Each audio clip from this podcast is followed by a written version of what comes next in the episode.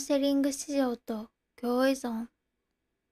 カウンセリング市場は共依存で成り立っています。こんな元も子もない業界の裏側を明けっぴろ受けにしてしまうのは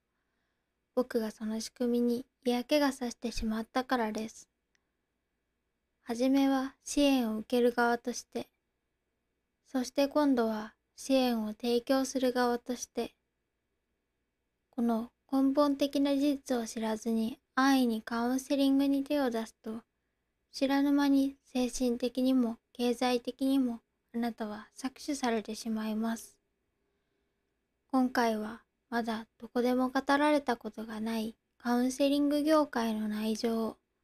あなたに伝えておきたいと思います。1カウンセラーにはなれない新型コロナウイルスの影響下でメンタルヘルスケア関連の市場拡大が謳われ、副業、独立開業によってカウンセラーを目指す人が増えてきています。しかし、そのほとんどがカウンセラーになることなく挫折してしまっています。2個人カウンセラー業の事業構造その理由は彼らがカウンセラー業の事業構造を理解していないためです。簡単に言えばカウンセラーとして稼いでいくためのビジネスモデルを知らずにカウンセラーになろうとしている。だから失敗するということです。では、カウンセラー業の事業構造とはどのようなものでしょうか？ここからの内容はカウンセリングを受ける側が賢い消費者として騙されることなく、カウンセリングなどの支援を活用していく上でとても重要な話なので、しっかり理解してくださいね。3カウンセリング業で失敗する具体例どんな職種でも事業を継続していくには安定して収益を上げる必要があります。もちろんカウンセラーもです。では、カウンセラーが安定して売り上げを得ようとする場合、具体的にどれくらいカウンセリングをする必要があるのか見ていきます。例えば、1回8000円のカウンセリングを提供するとします。この場合、1日に1人カウンセリングを提供し、月20日稼働した場合、8000円 ×20 日イコール16万円が収益となります。ここから費用を引いたものが利益となります。一見カウンセラー業は費用があまりかからないイメージがあります。しかし、たとえ店舗を持たずオンラインでサービスを提供したとしても、クライアントを集めるための広告費がかかります。長期シミュレーションの場合、月20人のクライアントが必要になります。20人の新規顧客を集めるためにどれだけの広告費がかかるでしょうか僕の経験上、おそらく相当うまくいっても20万はかかります。これは実はかなり低く見積もった数字です。嘘と思うなら1万円を手に今すぐカウンセリングを受けたい人を一人探し出してみてください。それができたらあと19人。ね、ゾッとするでしょすると16万引く20万イコールマイナス4万円の赤字ですね。1日に2人カウンセリングしたら売り上げが上がるじゃないか、と思われたかもしれませんが、その場合、広告のための費用も2倍になり、損失も2倍の8万円になります。はじめは赤字でもリピーターが増えたら広告費が下がるだろう、と考えられた方は、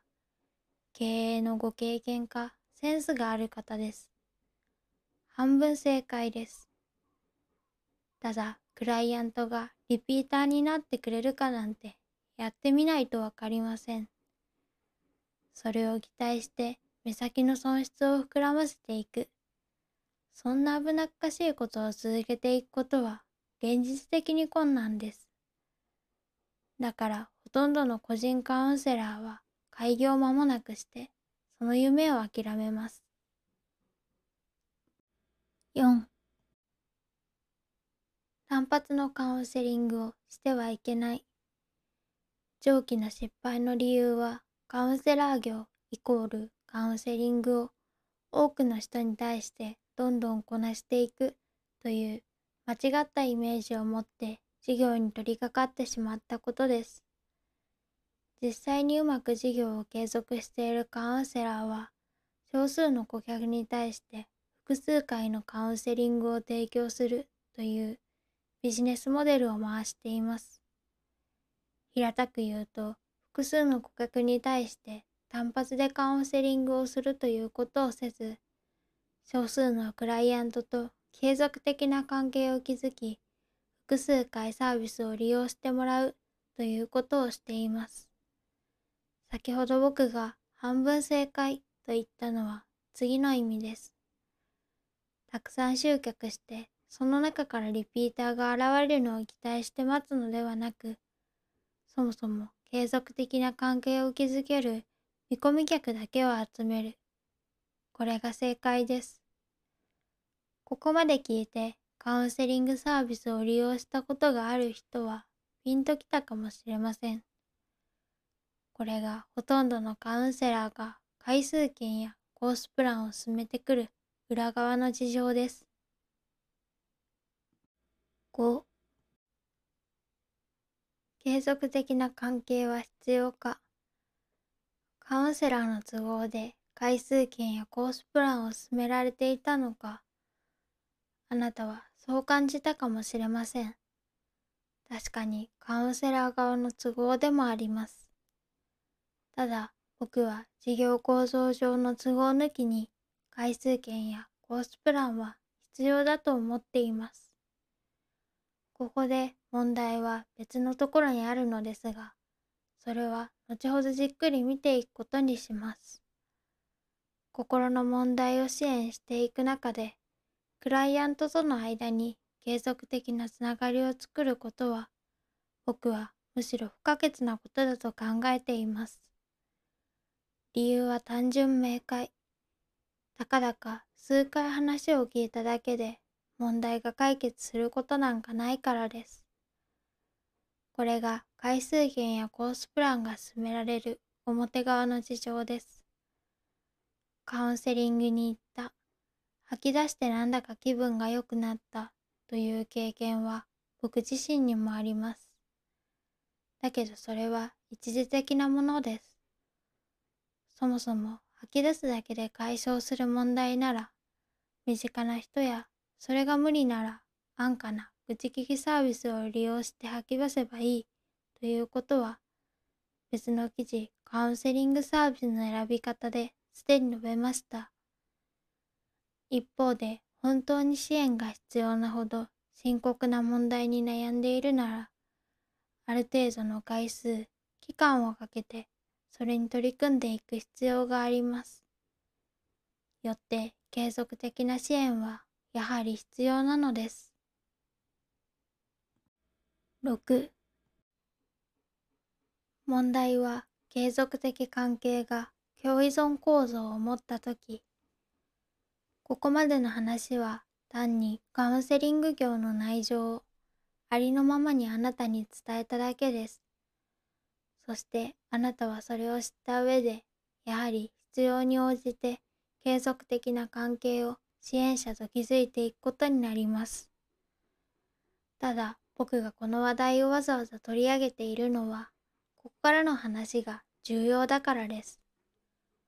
メンタルヘルスケア業務に際して往々にして支援者とクライアントは共依存関係に陥ります。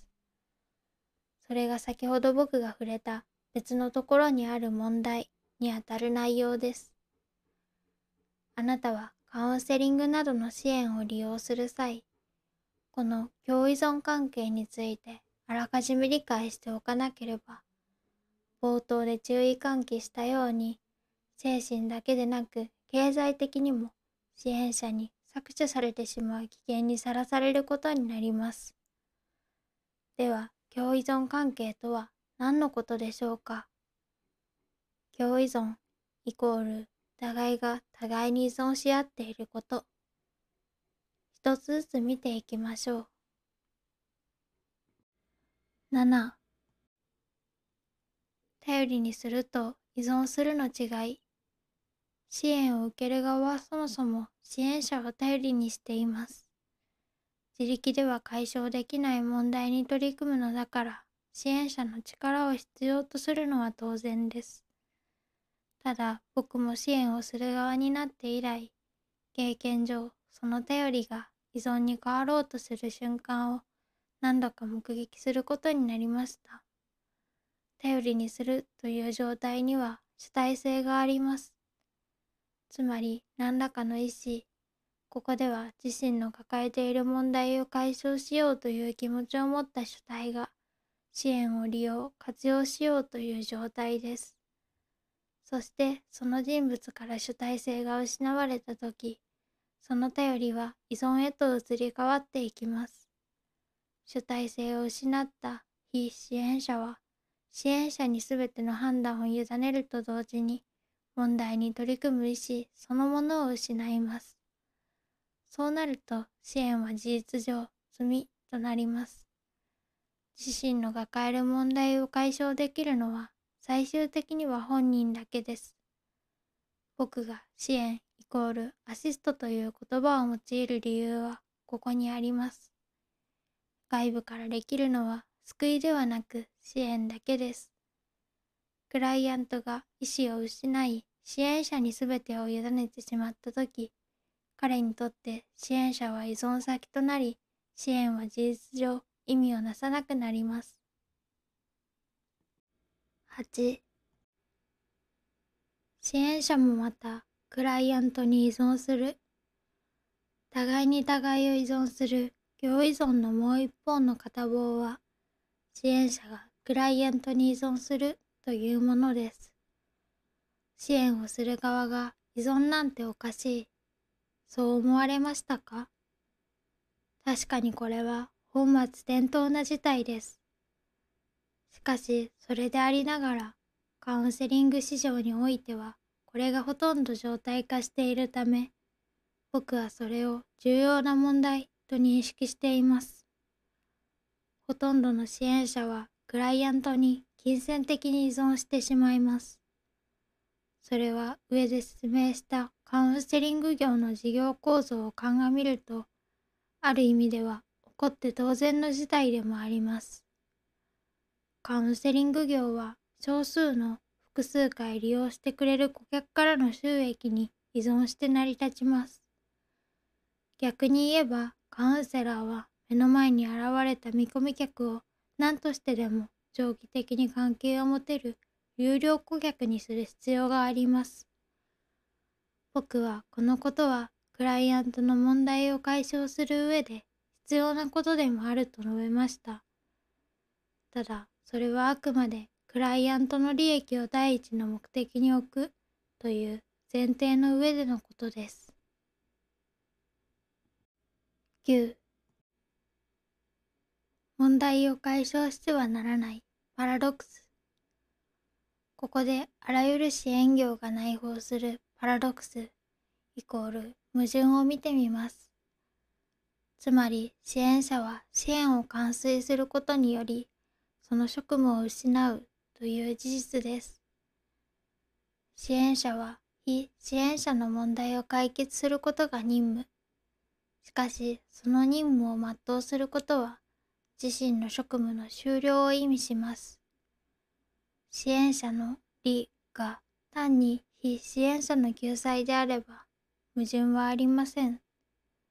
しかし場合によっては少なからず多くの場合真の利が自身の経済的な利益であることがあります。その場合建前の利と本音のそれは相反するためそこに矛盾が生じるのです。その結果、支援者は問題を解消してしまわないよう支援しつつ、自身の真の利益を貪り続けるという道を選ぶことになります。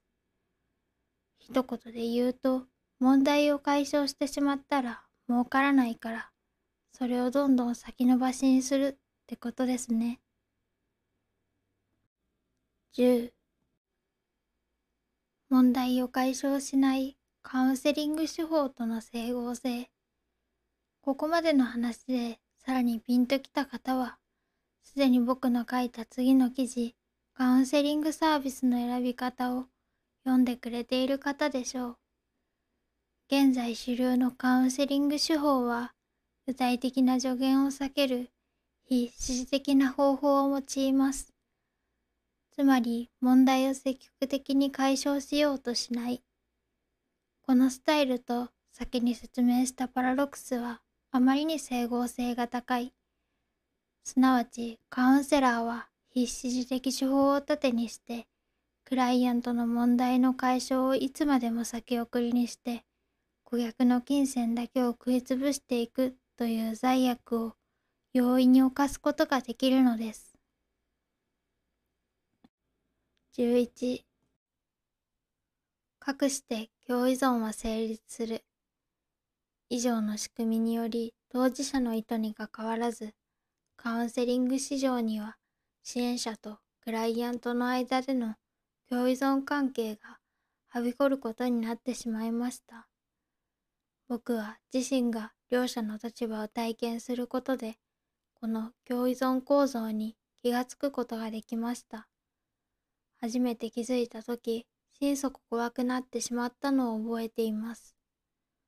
そして真に恐ろしいことは、支援を受ける側のみならず、支援する側が自身の依存状態を認識できていないことです。善意により害悪をなす存在ほど分かりにくく、扱いに困る者はいないことは、あなたもご経験からよくご存知のことでしょう。12共依存をかいくぐるために僕はこのカウンセリング市場に蔓延する悪構造を単に批判しようとしているわけではありません。それでも死にたさはなくならないし、支援者の存在はやはり必要だからです。ではどうすればこの構造を理解した上で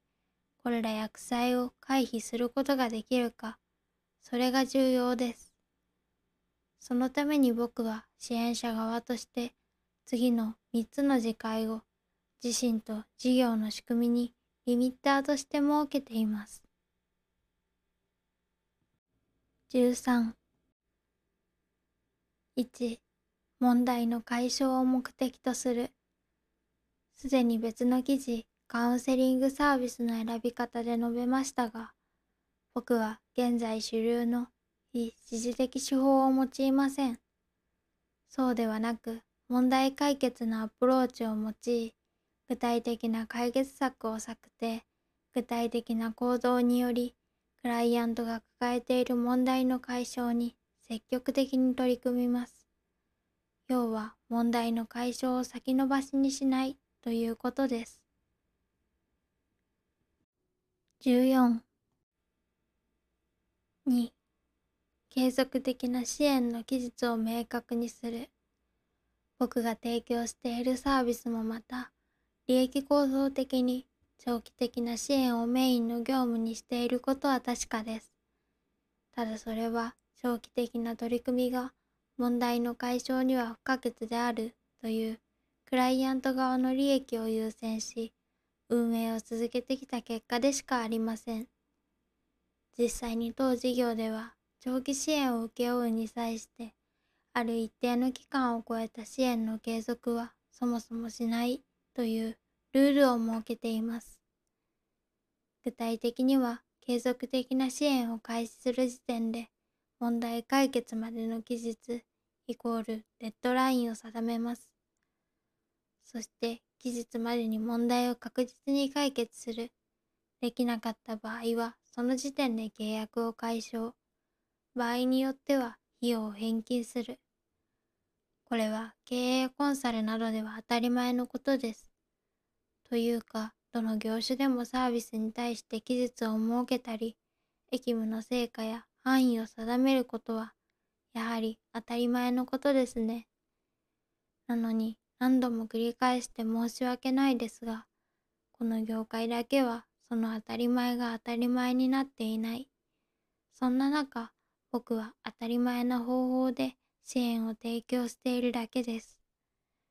クライアントの利益につながらない支援は必要ないものなので受け負わない。それだけのことです。15 3複数の顧客にそれぞれの必要に合った支援を提供する。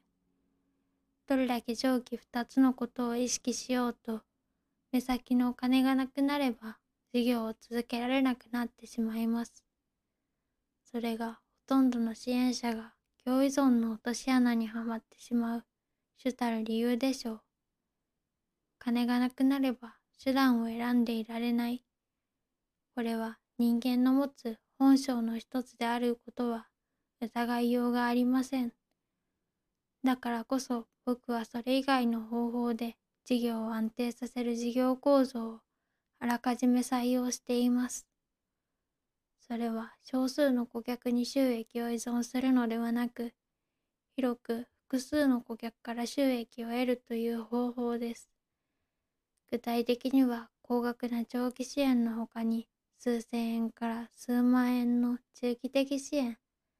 さらに無料から数百円で活用可能なセミナーや講座と、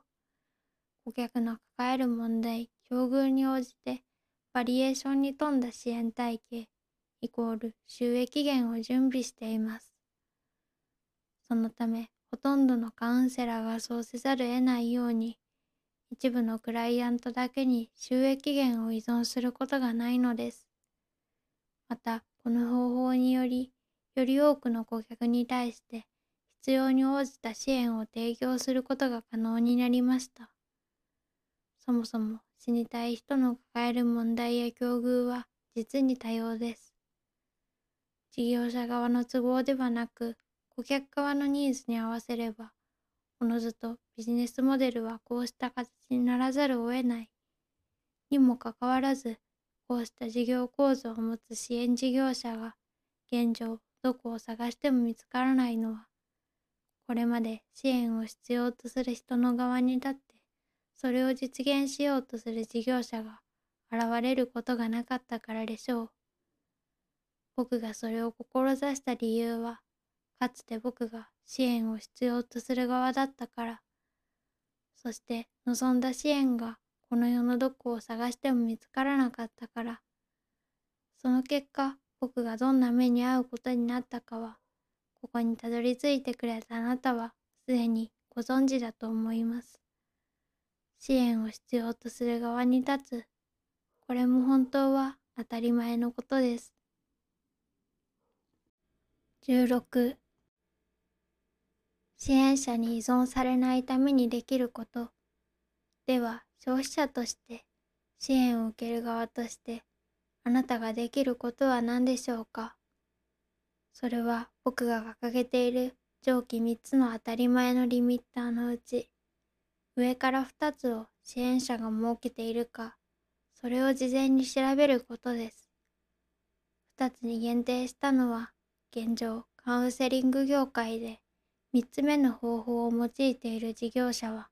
僕以外にいないことがほとんど自明のことだからです。これは次の2つの質問で調べることができます。1、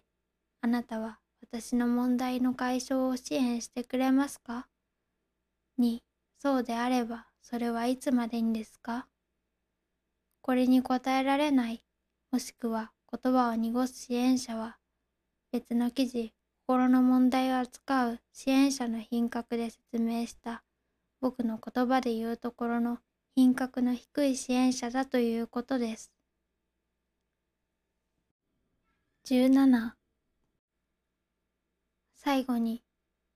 今回はカウンセリング市場に蔓延する根本的な問題を掘り下げていきました。この構造の存在に気づくと、この国の自殺志願者の数が増え続けると減ることはない理由がよくわかります。ただ、この仕組みに僕たち少数が気づいたところで、事態はほとんど変わることはないでしょう。